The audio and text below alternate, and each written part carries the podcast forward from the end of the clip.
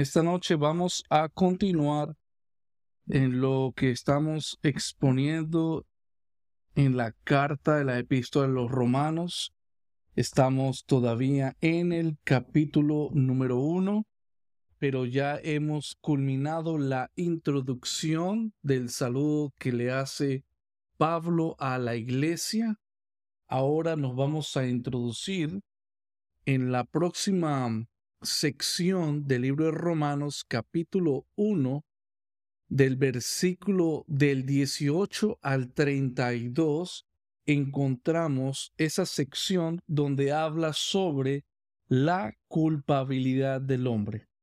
Pero por el tiempo no vamos a poder exponer del 18 hasta el 32. Entonces vamos a dar la primera parte sobre la culpabilidad del hombre y solamente vamos a tomar los primeros versículos que está conformado del versículo 18 hasta el versículo 23. Esa sería la primera parte sobre el tema de la culpabilidad del hombre, del 18 al 23. Como ustedes pueden ver ahí en la pantalla, estos versículos yo creé un eh, bosquejo sencillo para poder entender qué es lo que trata estos versículos. Pero esto mismo, ese mismo bosquejo es lo que se va a extender a través hasta el versículo 32. Como pueden ver en el primer punto vemos que dice Dios muestra sus atributos. Y en ese primer punto vamos a ver que Él manifiesta su ira, que Él manifiesta su poder, que Él manifiesta su deidad y manifiesta su comprensión. Luego en el, en el punto número dos dice, el hombre esconde la verdad.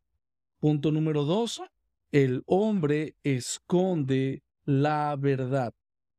Y luego en el punto número tres vamos a ver donde dice el hombre que no se puede justificar. Entonces, vuelvo a repetir, en esta sección donde vamos a ver sobre la culpabilidad del hombre, está conformado del versículo 18 hasta el versículo 23.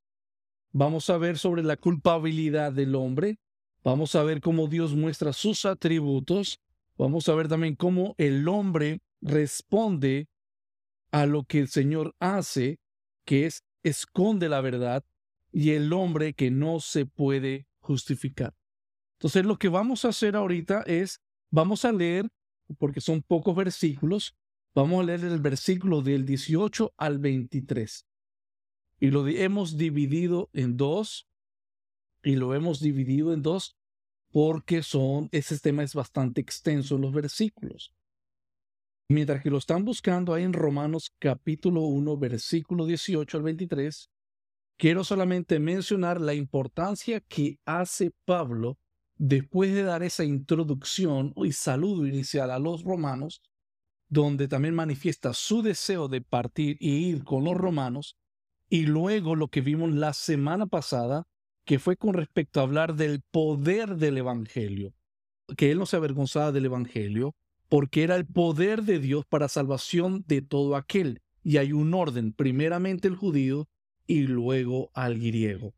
Y dice que el Evangelio se ha mostrado por fe y para mantenerlo por la fe. O sea, lo creemos por fe y luego comienza nuestra vida en el Señor mediante la fe. Y luego dice que el justo por la fe vivirá. Entonces, luego que Pablo nos da esa introducción, ahora la comienza a demostrarnos a través de las escrituras acá, de una forma sistemática o ordenada, qué es la intención de Pablo.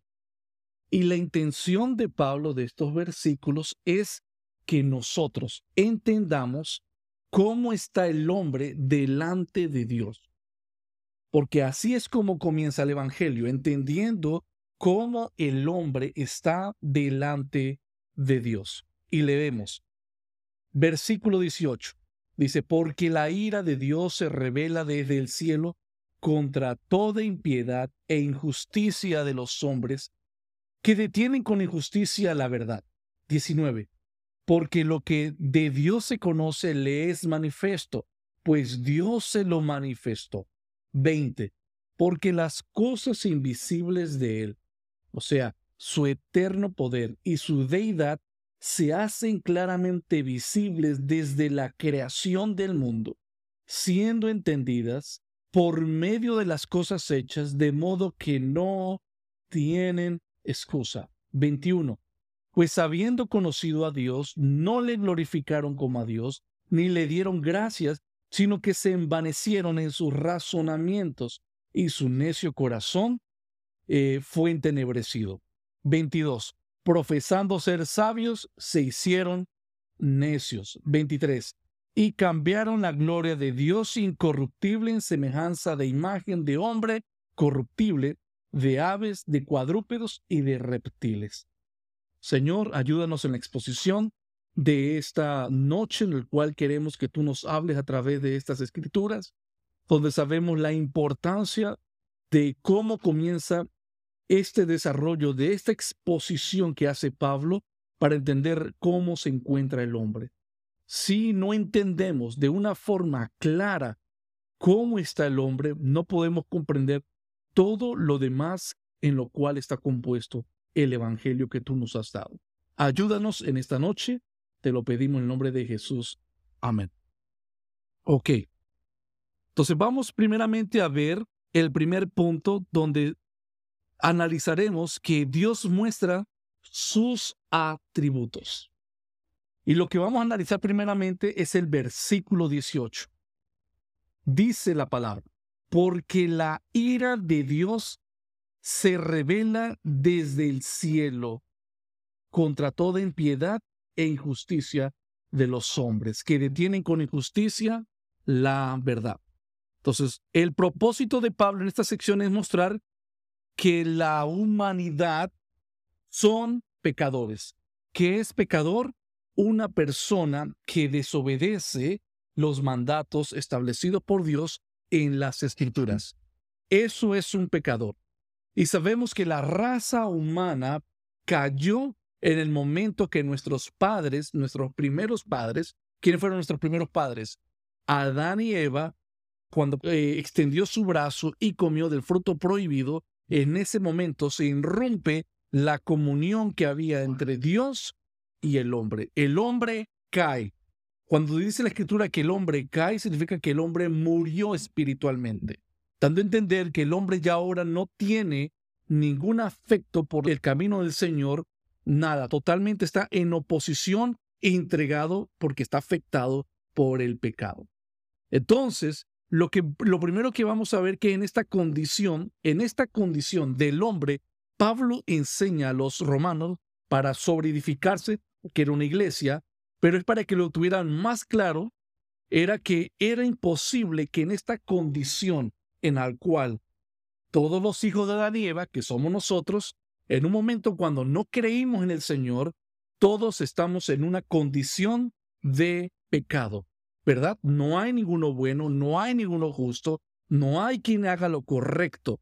Podemos aparentar, entre comillas, vivir una vida moralmente correcta, pero ante los ojos de Dios estaríamos totalmente y estamos totalmente en una condición caída.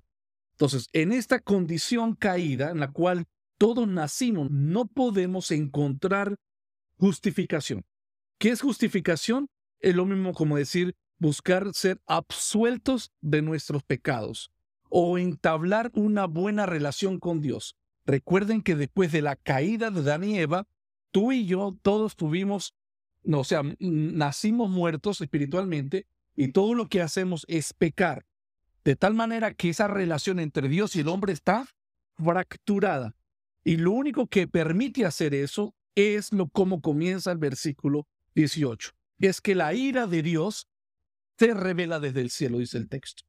Se revela desde el cielo. Entonces sabemos que cualquier obra que hagamos, a quien ayudamos, cómo lo hagamos, nada nos puede justificar, que es lo mismo como, nada nos puede eh, poner nuevamente en una buena relación. Por eso es que Pablo hace en la última parte de la introducción, ¿se acuerda? Versículo 16 y 17. Pablo da en, el concepto qué es el Evangelio. Es el poder de Dios porque el poder que, se, que hace ese mensaje nos salva de algo que nosotros no podemos inicialmente hacer.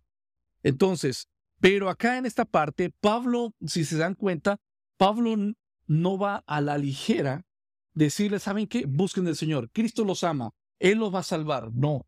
Pablo va de una forma correcta y lo primero que él quiere es que nosotros estamos bien claros cómo nos encontramos con Dios y Dios cómo ve a la humanidad. ¿Correcto? Ahora, es importante entender eso. La ira de Dios dice, la ira de Dios se revela desde el cielo. Una primera palabra que quiero resaltar acá en lo que ustedes ven es esto. Cuando dice que la ira humana no es como la furia de un ser humano. Usted sabe que cuando el ser humano se pone enojado, por lo general se conoce que pierde el control. Pierde el control, pierde los estribos, lo podemos llamar de esa manera. Y a veces pensamos que esta ira es como la que el hombre experimenta. Y no, esta es una ira, como la llama la palabra, una ira santa. Es una ira que es correcta, algo que es que busca lo correcto. Entonces, si el hombre ha desobedecido el mandato de Dios, la ira de Dios está sobre aquel hombre que ha pecado, porque lo que ha hecho no es justo, es injusto. Entonces, dice el texto, porque la ira de Dios se revela. Esta otra palabra que quiero resaltar. ¿Por qué quiero resaltar esta palabra? Bueno, primeramente, porque es un verbo. En otras palabras, ahí hay una acción. Y este verbo en el original es un verbo presente pasivo. ¿Qué es eso? Vamos por parte porque cuando ustedes entienden este, este, verbo, se amplía la profundidad lo que es este versículo de 18 es un verbo. ¿Qué es un verbo? Una acción. O sea, esto es algo y un, es un verbo presente. O sea, todo el tiempo Dios está en esta, en esta postura mostrando este atributo de su ira contra el hombre. ¿Ok? Eso significa que es un verbo, una acción presente. Pero lo interesante es la última parte. Hay diferentes tipos de verbos. Cuando digo que es un verbo pasivo, significa y le voy a dar un ejemplo con lo contrario. Por ejemplo, si yo digo, María Fernanda, vas a lavar, lavar sería el verbo, la acción, vas a lavar los platos. De mi parte, cuando yo digo esa expresión, eso es un verbo, el verbo sería lavar, pero estaría en una voz activa. ¿En qué sentido? Activa de mi persona porque yo la estoy mandando.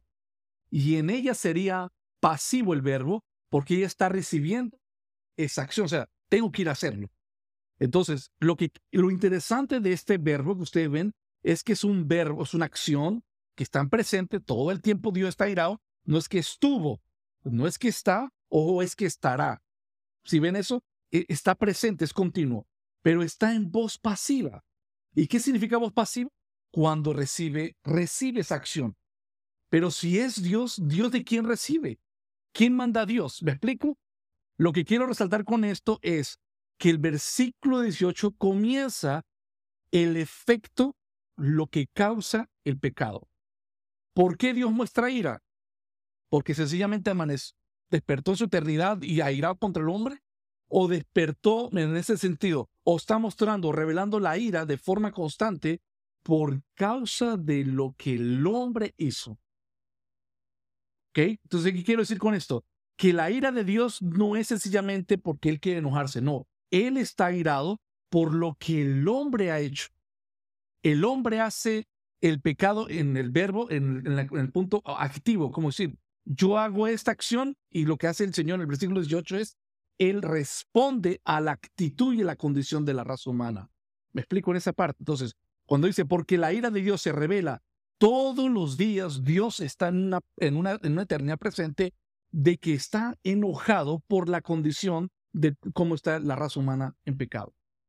Entonces, eso era parte inicial del mensaje de Pablo cuando predicaba el Evangelio. No es como muchos predican o hay este tipo de aroma de predicar el Evangelio de que llegamos, predicamos a Cristo, le decimos, sonríe, Cristo te ama, abrázalo.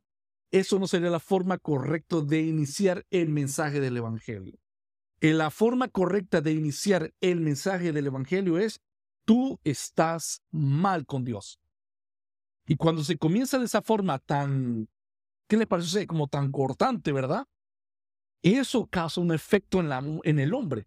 Porque el hombre que está caído, el hombre que está caído y escucha que está mal contra Dios, y naturalmente él aborrece a Dios, por eso es que sabemos que el Evangelio, dice la palabra que el Evangelio causa dos cosas, es, es el Evangelio para el que cree es poder de Dios, pero para el que no cree es, es locura y ya están en condenación.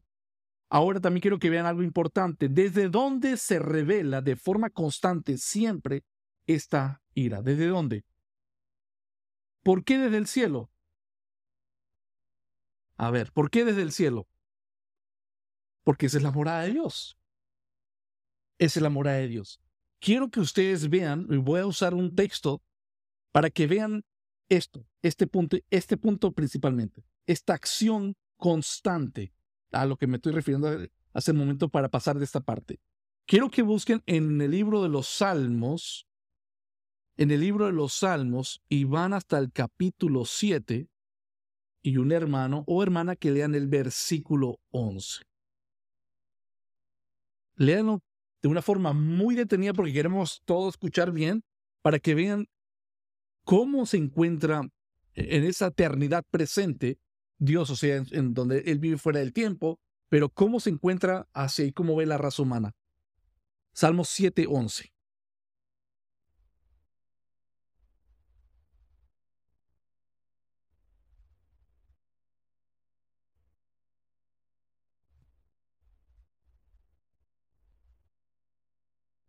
11.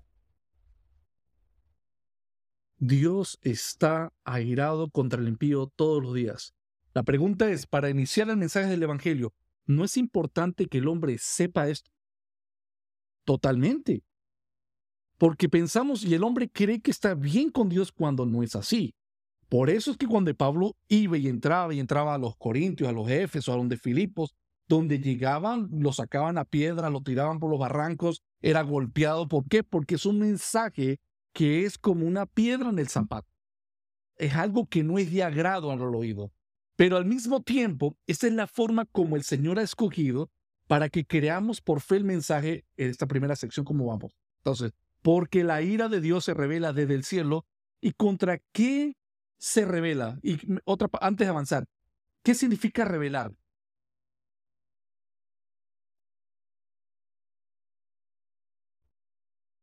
Ok, pero a ver, un sinónimo de revelar. Yo mostrar, manifestar.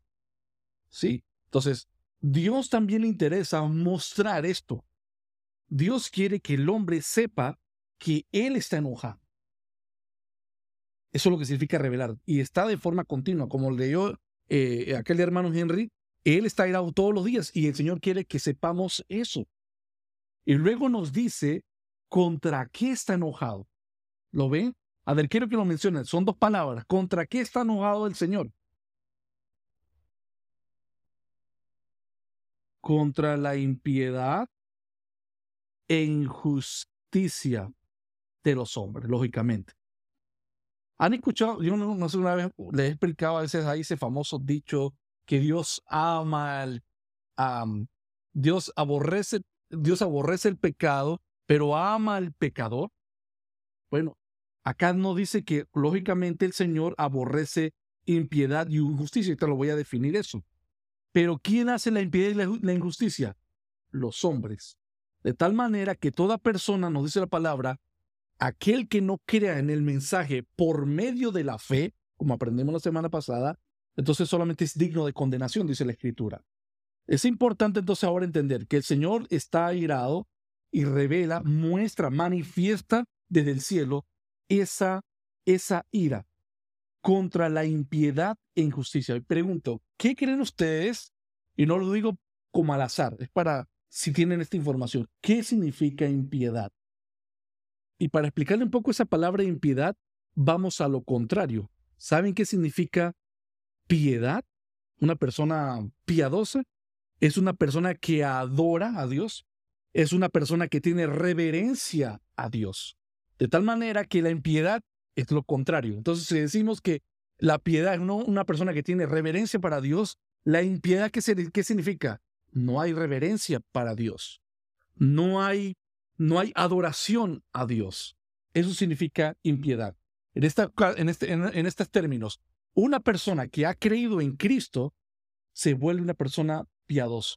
Tiene reverencia, tiene temor, lo adora al Señor, lo sigue al Señor, ¿verdad? Y la palabra nos llama como hombres y mujeres piadosos. Pero acá está hablando de una condición inicial o un hombre natural que nunca ha creído. Un hombre que realmente no ha sido impactado por el Evangelio se encuentra en una impiedad constante. Impiedad constante. O sea, no hay reverencia, no hay algo para agradar al Señor.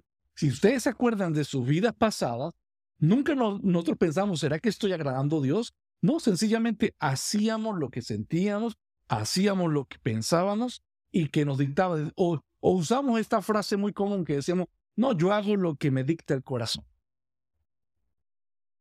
No había piedad realmente, había una distorsión muy grande, pero por la condición natural se llama eso cuando el hombre está caído. Y luego nos dice también que está airado contra la injusticia. Mucho, acá los teólogos, hombres de Dios, dicen que estas dos palabras eh, en sí están marcando no dos cosas diferentes, son sinónimos, pero está hablando como de la unidad, de lo que, ¿qué comprende el pecado? ¿Qué es pecado? Y entonces dicen ellos que está dividido en la impiedad, o sea, que no hay reverencia para el Señor, y la injusticia, que vamos igual a lo contrario, ¿qué es justicia en los términos bíblicos, no? Y los términos bíblicos, la justicia es hacer lo correcto que Dios demanda. ¿Y qué es injusticia? Bueno, ir en contra o quebrantar los mandamientos que Dios manda. Entonces, si ustedes se dan cuenta, la impiedad va primero y luego la injusticia. O sea, si yo no tengo reverencia a Dios y yo no adoro a Dios, ¿es por qué? Porque estoy quebrantando todo lo que Él demanda, yo lo quebranto. Entonces, si une la palabra impiedad y la palabra injusticia, esas dos palabras, es lo que quiero resumir, es el pecado. Eso es el pecado. ¿Ok, hermanos? Ese es el pecado. Impiedad e injusticia. Y contra eso Dios muestra su ira de lo, hacia que, que tienen los hombres. ¿Quién tiene la, la impiedad y la injusticia? Los hombres. Y ahí me detengo. ¿Por qué? Ahora les digo a ustedes, Dios revela su ira de dos maneras. ¿Ok? Dios revela su ira de dos maneras. Primero, Él muestra su ira en una providencia natural. ¿Saben qué es providencia? Que Dios ofrece. Y así como Dios ofrece cosas buenas para sus hijos, también Dios interviene hacia los malos. Entonces, ¿cómo Dios muestra su ira? Providencia natural. Por ejemplo, si nos vamos solamente a ejemplos bíblicos, ejemplos bíblicos de una providencia natural, que Él, recursos, él ha usado recursos naturales, el primer ejemplo está el diluvio. El diluvio no fue algo milagroso en el sentido, no en el hecho del arca y de los animales. Eso fue, yo considero que esa parte fue algo milagroso porque fue el Señor que trajo los animales. Pero me refiero que no fue milagroso, sino fue usando la providencia natural, es el hecho de cómo Dios inundó el mundo. Y muchos no sé si lo tienen presente, si saben cómo fue que Dios trajo ese juicio en la época antigua porque dice la palabra que el, hombre estaba perdido y Dios se arrepintió de haber hecho al hombre. Y en ese momento Dios dice que, bueno, agarró a Noé, lo encontró que era un hombre justo con su familia y por todo fue por fe. La fe siempre ha estado desde un principio, porque Noé hizo el arca porque escuchó la voz del Señor, lo mandó, lo hizo, esperó. 600 años Noé tardó construyendo el arca. Y en 600 años predicando lo que Dios iba a hacer. Y en esos 600 años el hombre se burlaba, por ejemplo, de Noé. Por algo el Señor dice, Jesucristo dijo en su ministerio terrenal, que los últimos días serían como los días de Noé, en el sentido de hablando en un sentido simbólico, hoy en día Cristo es el arca y estamos anunciando que la ira de Dios está sobre la faz del mundo en el sentido que tienen que buscar arrepentimiento. ¿Y la gente qué hace? Como igual que en los tiempos de Noé, la gente se casaba, la gente disfrutaba, la gente se burlaba, pero de repente llegó el día de la ira. Ahora, cuando digo de que en el tiempo del diluvio que Dios mostró su providencia con, con de forma natural significa no solamente fue que cayó agua de las nubes de los cielos, sino que también la escritura dice que las cisternas, porque antes no había, eh, perdón, no llovía, las aguas estaban en cámaras subterráneas bajo la tierra y esas aguas abruptaron y salieron a la faz de la tierra. Entonces lluvia y aquellas cataratas del fondo de, la tierra salieron e inundaron el mundo totalmente, al punto que solo único que estaba en flote del agua era ese arca, con ocho personas adentro que Dios había mostrado misericordia. ¿Usó qué cosa? Usó cosas y hoy en día podemos hacer aplicaciones. Dios no puede usar terremoto. Dios no puede usar, por ejemplo, gobiernos. Porque después que le di ese ejemplo del diluvio, le voy a dar otra, manera como Dios muestra su providencia para mostrar su ira. Dios no permitió que Egipto esclavizara por 400 años a Israel. Y luego, y, luego que Egipto hizo lo que hizo, Dios también trajo juicio para los egipcios. Vinieron los babilonios, lo destruyeron. Luego los babilonios vinieron otros, otro imperio, los medopersas, luego los griegos, luego los romanos, hoy hoy en día. Y por eso es que preguntaban, por ejemplo, por qué hay gobiernos malos en el mundo. Y podemos tener otros, o nosotros tenemos de una forma muy presente por donde venimos nosotros, y podemos decir, ¿por qué ocurre esto en nuestra nación? si verdad, se, humanamente intentamos ver, pero ¿por qué? Y mucha gente dice, pero Señor, ¿por qué hace esto? Esto no es justo, dice la gente. ¿Será correcto decir esa expresión? ¿No es justo o es justo realmente? En el sentido de que Dios puede mostrar su ira en forma natural, como Dios permite que hombres también perversos lleguen al poder. La palabra dice que Dios pone reyes y quita reyes. ¿Y los pone con qué fin? No se los pone solamente para que ellos tengan el poder, pone con el fin para él manifestar su ira hacia cierta población. Eso es un ejemplo. Lo hizo con los, israelitas y así sucesivamente, como digo. Ahora, otra manera de la providencia de Dios en cuanto a la ira y cómo lo muestra es en la providencia especial. ¿Qué es la providencia especial? Es cuando Dios directamente, Él interviene. Ejemplos bíblicos. El primer ejemplo de la Biblia del Antiguo Testamento, que Dios proviene e interviene de forma providencial mostrando su ira, si saben quién fue? ¿Se acuerdan cuando en la antigüedad todos los hombres hablaban un solo lenguaje y estaban todos unidos? ¿Y qué querían ellos? Querían ser famosos y un nombre para ellos mismos. Cuando Dios había demandado que toda la raza humana se esparciera, ellos estaban todos juntos. Es donde Dios dijo, no es bueno. Y él dice, dijo Dios, descendamos y confundamos sus lenguas. ¿Quién, quién intervino ahí? Dios de forma milagrosa. ¿En qué sentido? A todos le dio lenguajes distintos. En ese momento que le da lenguajes distintos, la raza humana se dispersa. En este caso, si acá estamos todos hablando en la época de, la Torre de Babel, y, realmente yo comienzo a hablar español, y solamente escucho que de repente Maori le habla español, yo me voy con ella. Y si de repente gente habla inglés y ve con decir habla inglés, se juntan y así la humanidad comenzó a esparcirse. Porque Dios obligó esa esparción, porque hizo un juicio. Otro ejemplo de la providencia especial mostrando la ira, después, a ver, después de la Torre ¿qué evento se acuerdan? Algo que ocurrió que Dios, habían dos ciudades que eran muy depravadas, Sodoma y Gomorra, eran muy depravadas, llenas de homosexualidad y pecado. Y ahí Dios nos mandó otros gobiernos. ¿Qué hizo Dios? Dios mismo vino y trajo y hizo descender qué cosa? Fuego de los cielos. ¿Ok?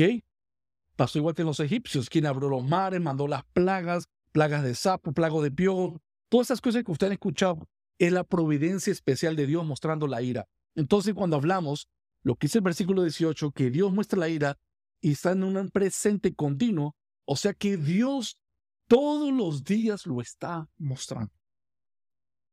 Todos los días lo está mostrando. El punto es si el hombre lo está percibiendo realmente. ¿Ok? Ahora, mira lo que dice acá. Es importante ver esto. Entonces, porque la ira de Dios se revela desde el cielo contra toda impiedad e injusticia de los hombres que detienen. Vean la segunda parte, vean la segunda parte, porque el versículo 18 se divide en dos áreas. Primeramente, Dios está mostrando por qué está enojado y a quién derrama esa ira. Y yo creo, y antes de pasar a la segunda parte, la mayor demostración, manifestación de la ira de, de Dios fue en la cruz, donde el Padre derramó toda su ira sobre quién? Sobre su Hijo, porque Él estaba cargando nuestros pecados y demostró todo. Por eso cuando vemos cómo Jesús quedó irreconocible y que su belleza desapareció, no es que los romanos en primera instancia lo hicieron. Hay que, hay que ver mucho más allá de eso. Es el Padre de, saciando su ira porque Él aborrece el pecado. Eso es el punto. Ahora, la segunda parte, miren lo que vean en el versículo 18. La segunda parte dice que Dios muestra la ira desde el cielo todo el tiempo contra la injusticia de los hombres, pero miren lo que hacen los hombres. ¿Qué hacen los hombres? Esta palabra es un verbo también así como arriba, así como esta, es un verbo presente pasivo. Este, este es diferente, este es un verbo presente activo. Entonces, ¿por qué Dios muestra su ira? Porque el hombre está, es el que inició este rompimiento. ¿Quién fue el que hizo el primer pecado? ¿Quién fue? Adán y Eva. Entonces dice que detiene igual presente el hombre todos los días. Detiene, dice, con injusticia. ¿Qué es la justicia? ¿Qué es la justicia? La justicia es eh, estar en buena relación con Dios. ¿Qué es injusticia? Estar no en una buena comunicación con Dios. En términos muy sencillos. ¿Qué hacen los hombres? Los hombres detienen. ¿Cómo lo hacen? No con sus manos. No claro, de repente lo podemos visualizar como que estamos deteniendo este peso. No. Ellos detienen, el hombre detiene, pero ¿con qué? quebrantando los mandamientos, pero con injusticia, perdón, la verdad. ¿Cuál es la verdad? Los mandamientos del Señor, lo que Él ha expresado, lo que Él es en su carácter, los mandamientos. Entonces, si ustedes se dan cuenta, acá es Dios muestra su ira, pero también el hombre muestra, ¿qué cosa? Muestra que detiene la injusticia, eh, perdón, detiene con injusticia la verdad. Ahora, Después de, decir esto, en el versículo 19, quiero que vean esto. Dice, porque lo que de Dios se conoce, le es manifiesto, pues Dios se lo manifestó. Acá cambia un poco la estructura en el versículo 19. ¿Okay? 18 es Dios mostrando y el hombre deteniendo la justicia de Dios con injusticia. Y el 19, vemos otra vez, en este caso al Señor, a Dios. ¿Qué hace el Señor? Dice que porque lo que de Dios se conoce, lo que nosotros sabemos quién es el Señor, es porque, porque le es manifiesto, pues Dios se lo manifestó. Acá vemos la intención. ¿Qué es lo que Dios ha hecho del momento que hizo o creó el mundo? Dios desde el inicio ha mostrado y ha querido manifestar de una forma muy clara todo lo que él ha hecho es para que vean que Él existe. ¿Ok? que Él existe, ha manifestado su poder, como dice el texto, y ha manifestado también su deidad. Entonces, Dios ha dado a la humanidad una revelación eh, clara para que entendamos de lo que Él ha hecho y que nadie en sí está, por así decirlo, eh, en ignorancia. Yo esto lo hice porque no sabía, por ejemplo. Entonces, observemos que el conocimiento de Dios, acá en el versículo 19, observemos que el conocimiento de Dios no significa simplemente que hay un Dios. En el 19 nos dice eso, que debemos de creer que existe Dios con lo que Él ha dicho. El 20 lo va a aclarar mejor. Pero no, esto no solamente se trata de creer que existe Dios, sino que también Él quiere que conozcamos de sus atributos, de quién es Él. ¿Ok? Son dos cosas diferentes porque lo que de Dios se conoce le es manifiesto, pues Dios se lo manifestó. El 20, porque las cosas invisibles, esto es lo primero. Dios quiere que sepas en los atributos que eres un ser, eres espíritu, ¿verdad? No hay algo que lo realmente podamos entender cómo es Él, la forma que es Él. Él no tiene manos, Él no tiene pies, Él es un espíritu. Porque las cosas invisibles de Él, y luego nos dice que es su, su su atributo es invisible, pero Él ha hecho que todo eso invisible se haga visible. Mira lo que dice el texto. Porque las cosas invisibles de Él, ¿qué es lo que es invisible? su eterno poder. En otra palabra, eso se le dice también, se conoce en el cristianismo como la omnipotencia de Dios, porque su poder no la recibió o no es que la debe de mantener, su poder es siempre constante, no cambia, es infinito. Y luego dice, porque las cosas invisibles de Él, su eterno poder y su deidad. ¿Qué significa con deidad? Que Él es Dios. Se hacen claramente visibles. ¿Desde dónde? Desde la creación del mundo. ¿Ok? Luego dice, siendo entendidas por medio de las cosas hechas. ¿Quién entiende? Este, ahora este viene el punto importante de la responsabilidad del hombre. Desde la creación del mundo siendo entendidas por medio de las cosas hechas, de modo que no tienen excusa. Ahora, quiero aclarar algo muy importante. Cuando hablamos de cómo Dios se está manifestando para que la, humanidad sepa quién es Dios. Pero quiero diferenciarlo porque también hay un conocimiento que se llama el conocimiento general y está algo que se conoce como el conocimiento especial. Es diferente. Por ejemplo, Dios cuando hace todo lo que él hace, como está citando, es la creación, ¿verdad? Él hizo el universo, el cosmos. El hecho que él haya hecho esas cosas es para demostrarle al hombre en término general que existe Dios, ¿correcto? Pero en el conocimiento general no podemos conocer sus atributos, en el, eh, o mejor dicho, en, o sí, en parte de sus atributos, por ejemplo, lo que él anhela, lo que él busca, lo que él manda o lo que él aborrece. En las, eh, en los, en las creación que él hace, eso no lo podemos percibir. Tiene que venir una, un conocimiento especial. Especial es que ya el Señor es más detallista con la información que Él nos da. ¿Y dónde se concentra el conocimiento especial? ¿Sabe dónde se concentra? El conocimiento especial se concentra en las escrituras. El conocimiento central se centra en la escritura porque son las escrituras quien Dios nos revela quién es Él. Si la Biblia no dijera que Él aborrece la mentira, no supiéramos que Dios realmente odia la mentira, ¿correcto? No sabemos, yo no sé que Dios aborrece la mentira si no hubiera el conocimiento especial. O sea, con el conocimiento general del cosmos, las nubes, los planetas, solamente tengo evidencia que existe Dios y que Dios es, como dice el texto, todopoderoso. Él es un Dios divino. él es toda, toda la deidad. Ahora, pero en ese conocimiento general, yo no entiendo qué es lo que Él ama y qué es lo que Él aborrece.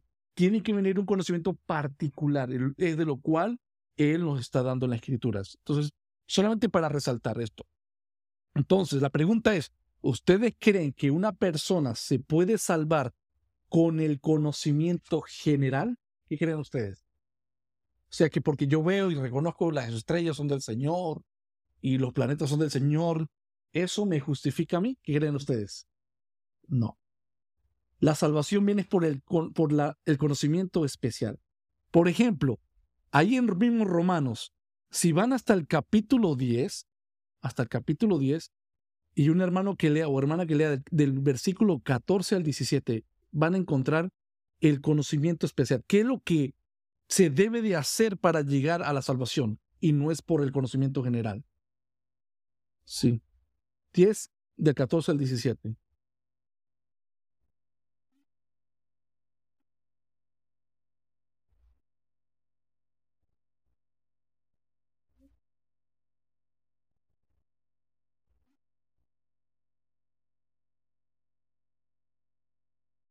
Continúe, continúe.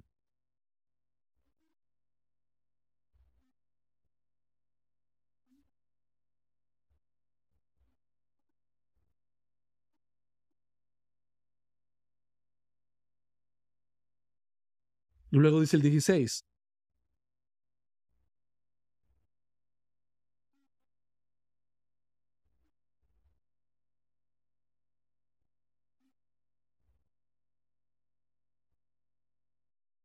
Entonces, si ven, acá está hablando de un conocimiento específico, eso se llama el conocimiento especial. O sea, quiere decir que tienen que escuchar el Evangelio.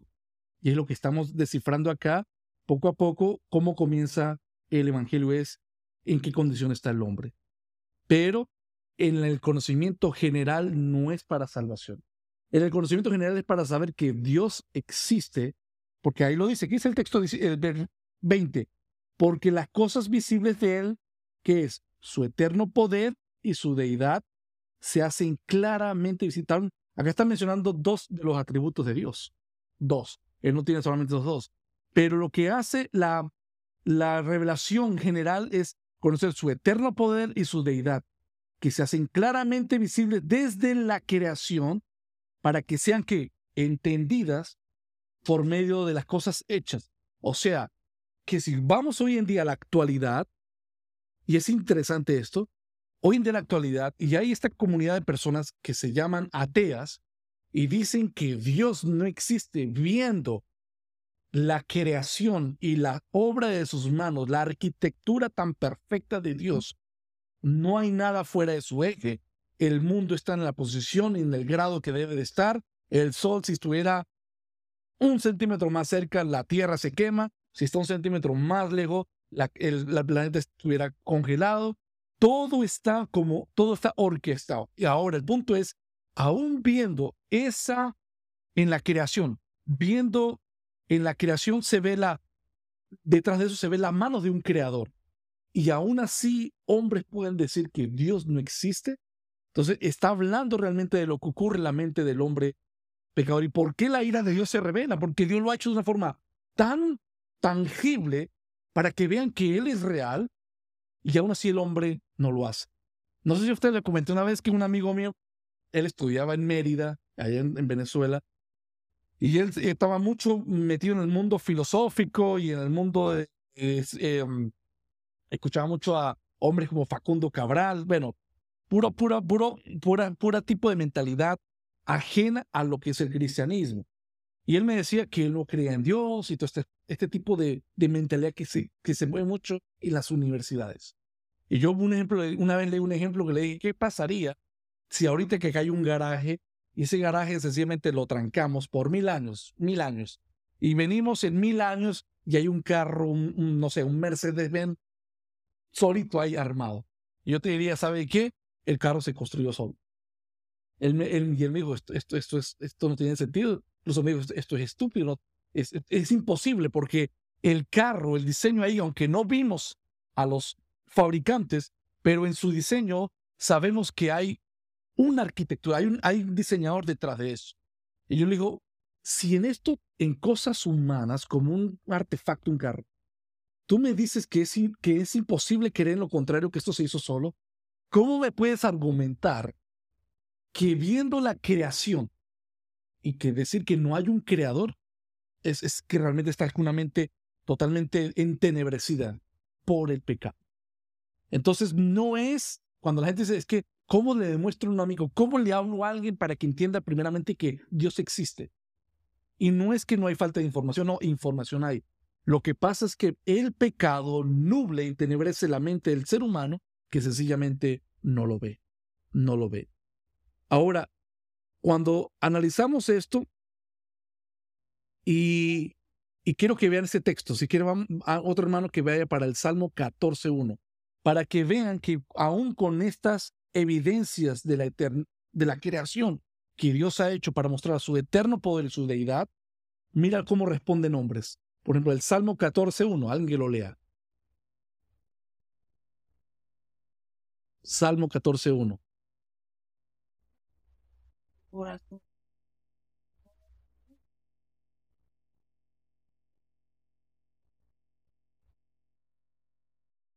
Pero mira lo que dice el salmista, o sea, en los tiempos antiguos, aún así hay personas que tenían posiciones de que no existe Dios.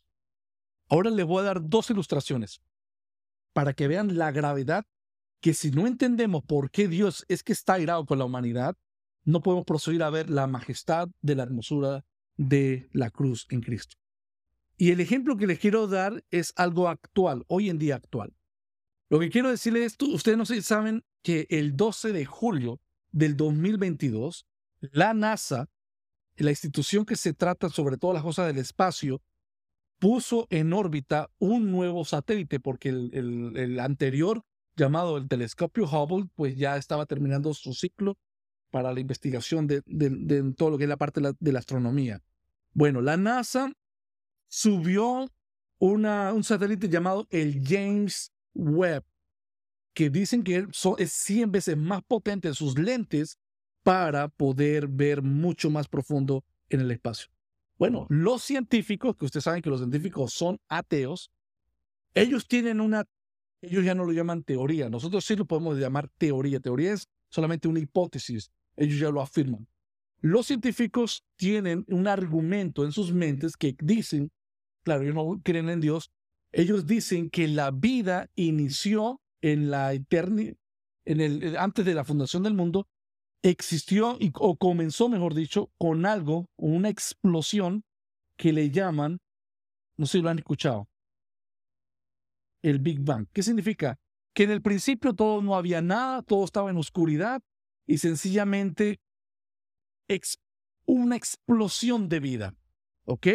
Hubo una explosión de vida.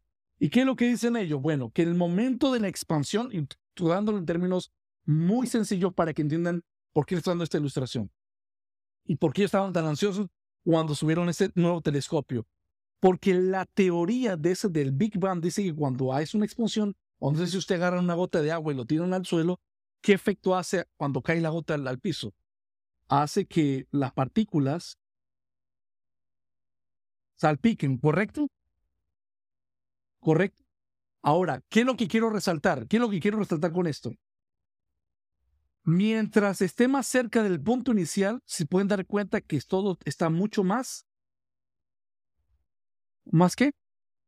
No más excelente venir. Todo está más juntico. Y todo cuando se va expandiendo, ¿qué hay? ¿Qué se crea? Mayor distancia. ¿Ok? Hasta el punto que de repente hay gotas de agua, de repente ya llegan de acá, luego el otro por acá y así más distancia. Bueno, con ese ejemplo, ellos dicen que en la creación, cuando hubo el Big Bang, hubo una explosión de vida y acá en el núcleo era la parte más densa y más caliente, y luego el, universo comenzó a expandirse, expandirse, y todavía está en expansión. El punto que ellos dicen es que con esta tecnología de este nuevo telescopio, ahora pueden ellos realmente corroborar la teoría del Big Bang. ¿Y cómo lo pueden demostrar? Porque a, a, la hora de ver con este telescopio a lo más profundo del universo, a lo más profundo, ¿qué cree que lo que quieren ellos ver?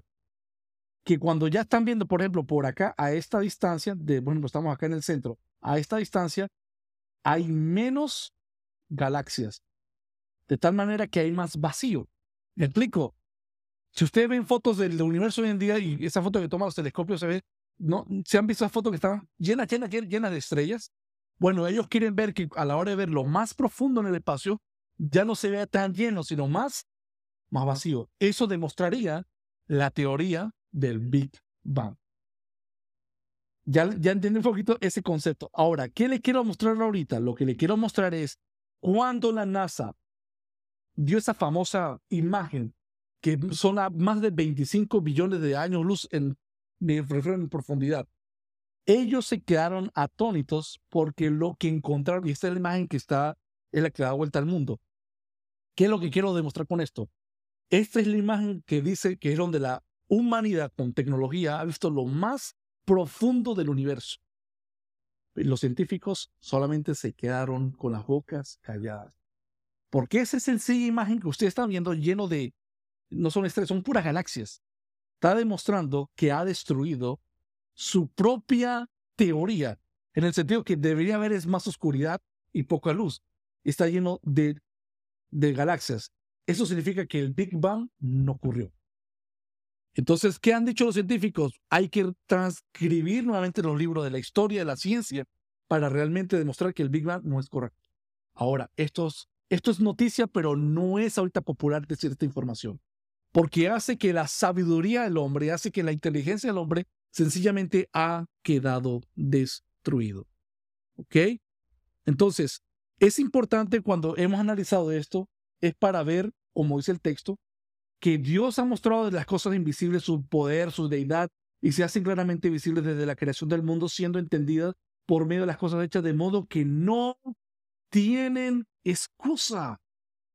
Ellos, estos hombres usando ese tipo de tecnología, sencillamente no tienen excusa de decir, realmente hemos fallado en la teoría, pero no lo hacen ¿por qué? Por el pecado, su orgullo. 21. ¿Qué dice el 21? Pues, luego dice, pues habiendo conocido a Dios. Acá en esta parte se pone interesante, ¿por qué? Porque entra una gran pregunta. La pregunta es, ¿cómo es esto de que los hombres que están mencionándose acá en este capítulo, estos primeros versículos, han conocido a Dios? ¿Sí entienden el argumento de la pregunta? Dice, pues habiendo conocido a Dios, no le glorificaron como a Dios, ni le dieron gracias, sino que se... Es lo mismo que se nublaron, se entenebrecieron, se oscurecieron sus razonamientos y su necio corazón es lo mismo que envanecer. Y se repite dos veces. Envanecieron, se entenebreció. Ahora, la pregunta acá es de qué manera estos hombres conocieron de Dios. ¿De qué manera estos hombres conocieron a Dios? Le voy a dar un ejemplo tremendo. Mire, le a dar un ejemplo tremendo. Si nos trasladamos hace 500 años atrás, aproximadamente 500 años atrás, hace 500 años atrás, el mundo o la sociedad del mundo la Europa pensaba que el mundo era plano. Hace 500 años atrás solamente. Y no solamente eso, solamente pensaba que solamente existía esa porción del terreno de que Europa y Asia y no conocían que el continente americano existía, ¿correcto? La pregunta es, las personas que existían de este lado del continente, ¿quién existían? A ver, gente como los indígenas, ¿verdad? Los incas, los mayas, los aztecas, los piel rojas, etc. Ellos se encajan en este versículo y acá donde les pone un poco tremendo. ¿Qué dice el 21? Pues habiendo conocido a Dios. Ahora, la pregunta es, ¿a qué nos estamos refiriendo? ¿Conocimiento general o conocimiento especial? Porque si nos basamos, ¿acuerden cuál es el conocimiento especial? La palabra. Los indígenas no conocían el conocimiento especial, ¿cierto? Solamente estaba, recuerde cómo Dios trató solamente con Israel. La pregunta es, ¿cómo entra acá en esta escena la cultura, por de los incas, de los mayas, que adoraban al sol, que hacían sacrificios humanos? Y dice el texto que ellos habían conocido a Dios. Si ven, si ven la pregunta que está difícil, ¿Por qué es difícil? A ver. ¿Por qué creen que es difícil? Quiero que, quiero que lo vean. Porque recuerden que acá estamos hablando de la culpabilidad del hombre, la raza humana. Con conocimiento, o sea, de cualquier cultura, todos están bajo el pecado. Pues habiendo conocido a Dios, no le glorificaron a Dios. ¿Cómo encaja acá una, un inca, un azteca, por ejemplo? Y acá, acá, acá va la respuesta, mira. El sol, ¿saben que todas esas culturas tomaban al sol como, como una deidad? ¿Correcto? Ok. La palabra nos dice que Dios hizo el sol, ¿correcto? Pero el sol, según el versículo 20, es una demostración que Dios existe, porque muestra que su eterno poder y su deidad. Pero en el 21 dice que el indígena, que es estamos tomando en ejemplo, conoció a Dios. ¿En qué sentido lo conoció? En el sentido que igual, así como Dios le ha dado a cada uno de nosotros la, en la claridad de la naturaleza de todo el cuerpo, lo que él ha hecho celestes, para demostrar que Dios existe, igual le dio esa misma claridad a un indígena. Pero la diferencia está en esto, es que por el pecado, ¿qué dice? Mira lo que dice más abajo para entender cómo dice, cómo conocieron a Dios. Acá está. Por ejemplo, el indígena. Ellos en sus razonamientos y su necio corazón fue entenebrecido. ¿En qué sentido? El indígena, cuando ve al sol, en, en la cultura, por ejemplo, maya y los incas, ven al sol, lo consideran como su deidad cuando no es una deidad. ¿Y por qué ellos lo ven como deidad? No es culpa de Dios. ¿Estamos claros ahí? No es culpa de Dios que Dios hizo la naturaleza, hizo el sol, pero es la raza humana, y en este caso la cultura indígena, que hace ver al sol como si fuera su Dios, hacen sacrificios humanos, etcétera, etcétera. ¿Por qué lo hacen? Porque sus razonamientos que están afectados, recuerden por qué. ¿De dónde? ¿Quiénes son los padres también de los indígenas? Adán y Eva. El pecado los llevó a ellos a hacer sus propias deidades en su mente. ¿Sí me captan esa parte? Entonces, ellos también conocieron a Dios en qué sentido? De que vieron estos cuerpos celestes, existen Dios, solamente que ellos tomaron las creaciones como el sol y los llamaron para ellos sus deidades. En eso Dios no tiene culpa, es el hombre porque dice que sus razonamientos fueron envanecidos, su necio corazón fue entenebrecido, profesando ser sabios, se hicieron necios. Entonces, el indígena, en su nivel que tenía, hace lo mismo que hace hoy en día el científico. ¿Correcto? El científico tiene mayor conocimiento, pero aún así viendo lo, viendo lo mismo que miraba el indígena, el científico no llama sol que es su Dios, pero solamente ellos toman el argumento que Dios no existe. El indígena ponía en lugar de Dios a las creaciones como el sol, las estrellas y la luna. Esto es ahora, y la otra ilustración que les quiero dar, la otra ilustración que les quiero dar para ver cómo es que se intercambian, para ir terminando, cómo se intercambia, como el ejemplo que leí de los indígenas y los científicos, que habiendo conocido a Dios no lo hicieron, está un ejemplo, mire, muy claro, y quiero que vayan conmigo a Éxodo 13.3. Éxodo 13.3. Quiero que vean la expresión, esto lo quiero leer, quiero que vean la expresión, lo que hace Israel primeramente. Ah, y esto es Éxodo. Y recuerden que con este ejemplo que les estoy dando, ya no es con, esto no es con conocimiento general, esto es con conocimiento de la escritura porque ya tenían la ley. ¿Ok? Pero para que vean la gravedad del asunto. Éxodo 13.3, quiero que vean esta expresión, lo leo. Si lo tienen, Éxodo 13, 3. Dice el texto, y Moisés dijo al pueblo, tened memoria de este día, en el cual habéis salido de Egipto, de la casa de donde, de servidumbre. ¿Y quién lo sacó? Dice, pues Jehová os ha sacado de aquí con mano fuerte, por tanto no comeréis leudado. O sea, de comer el pan sin levadura. Bueno, el punto de la idea central de este versículo que le he citado es que Dios, Moisés le dice al pueblo, recuerden quién nos sacó de Israel. ¿Quién fue? Jehová de los ejércitos. Mostró con, con maravillas, el mar se partió en dos, todo. Ahí mismo en Éxodo, y luego se van a adelantar hasta el capítulo 32, van a ver lo que pasa con esta misma congregación israelita en el desierto. ¿Recuerdan lo que, lo que citamos Éxodo 13.3? Ahora vean lo que pasa Éxodo 32, 4. Y esto es un caso diferente porque están con conocimiento especial, conocen la escritura y vean el mismo ejemplo. Eso sí, un hermano que lo lea. Éxodo 32, 4.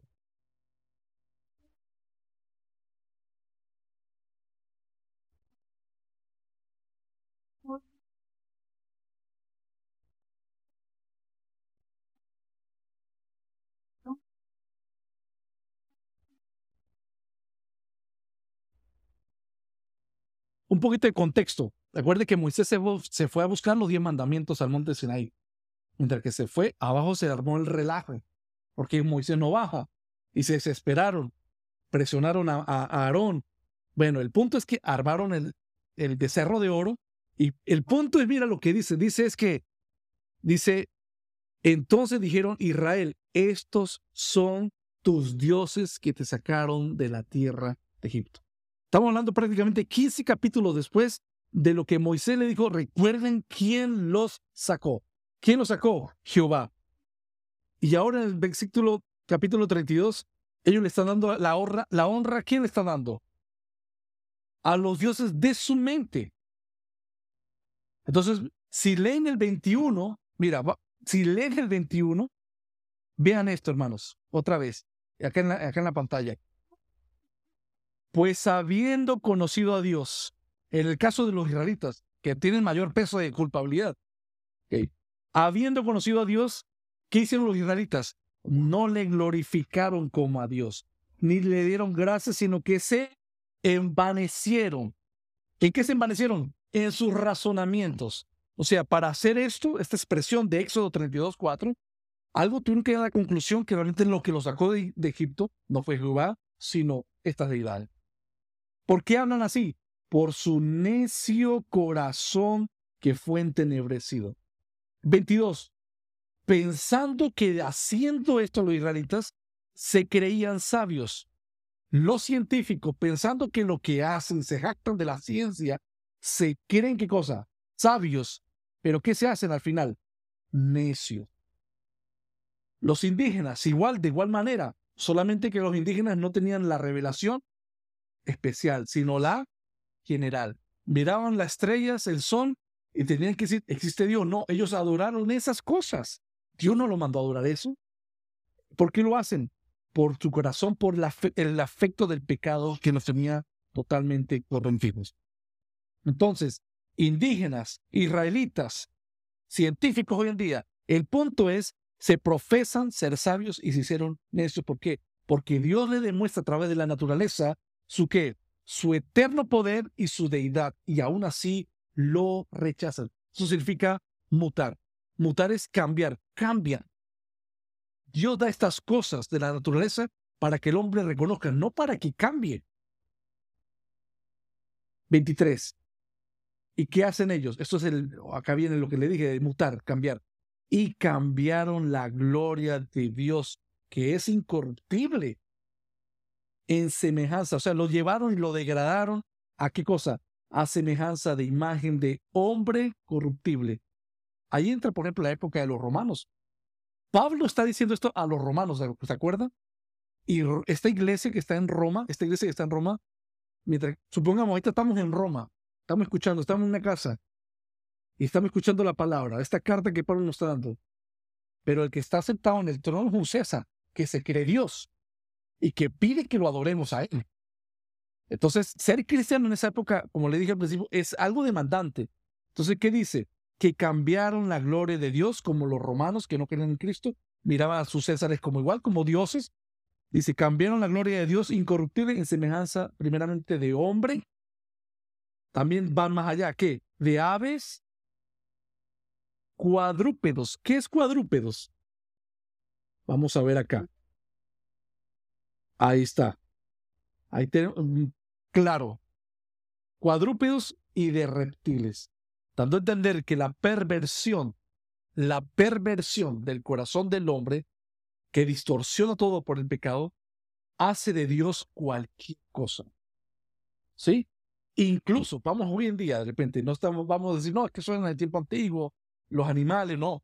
Hoy en día también el hombre hace sus propias deidades donde? En su mente, en su corazón. Yo me creo que mi Dios, Él me acepta como yo soy. Eso, eso yo me lo puedo mismo inventar en mi mente. Cada quien puede tener un Dios formado en su mente. Bueno, si yo tengo un Dios formado en mi mente es en base a que tengo un corazón necio, entenebrecido, Tú tienes que entender que donde tú tienes que confiarte en lo que nos dicen las sagradas escrituras.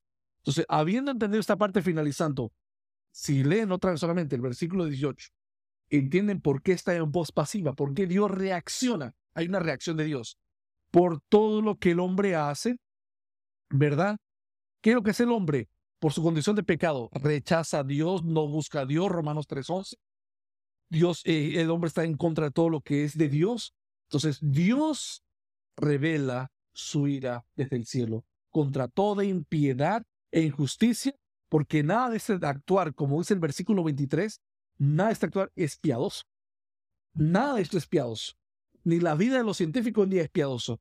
O la vida de cualquier persona que esté en una casa ahorita que tenga sus propios, eso no es piadoso.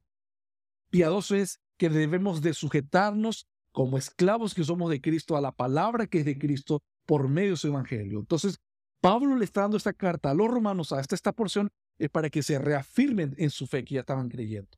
Pero también entienden que los que estaban alrededor a su fuera ¿sabe qué? Necesitamos seguir predicando porque están ellos y que en una condición y eh, caída y su corazón está entenebrecido.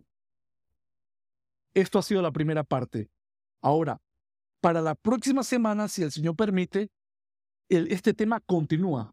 Solamente que a partir del, versículo 24, ahora comienza, si, si leen el versículo 24, solamente como para que vean como una antesala, vean que hay un cambio, hay un cambio. Porque a partir del versículo 24, ahora que ya ves la condición del hombre, vas a ver el actuar de Dios. Por ejemplo, en el 24, ¿qué dice? Por lo cual también Dios los, los entregó. Si van hasta el versículo 26, ¿qué dice? También. Por esto Dios los entregó. ¿Ok? Y luego en el versículo 28, cuando también dice, y como ellos no probaron tener en cuenta a Dios, Dios los entregó.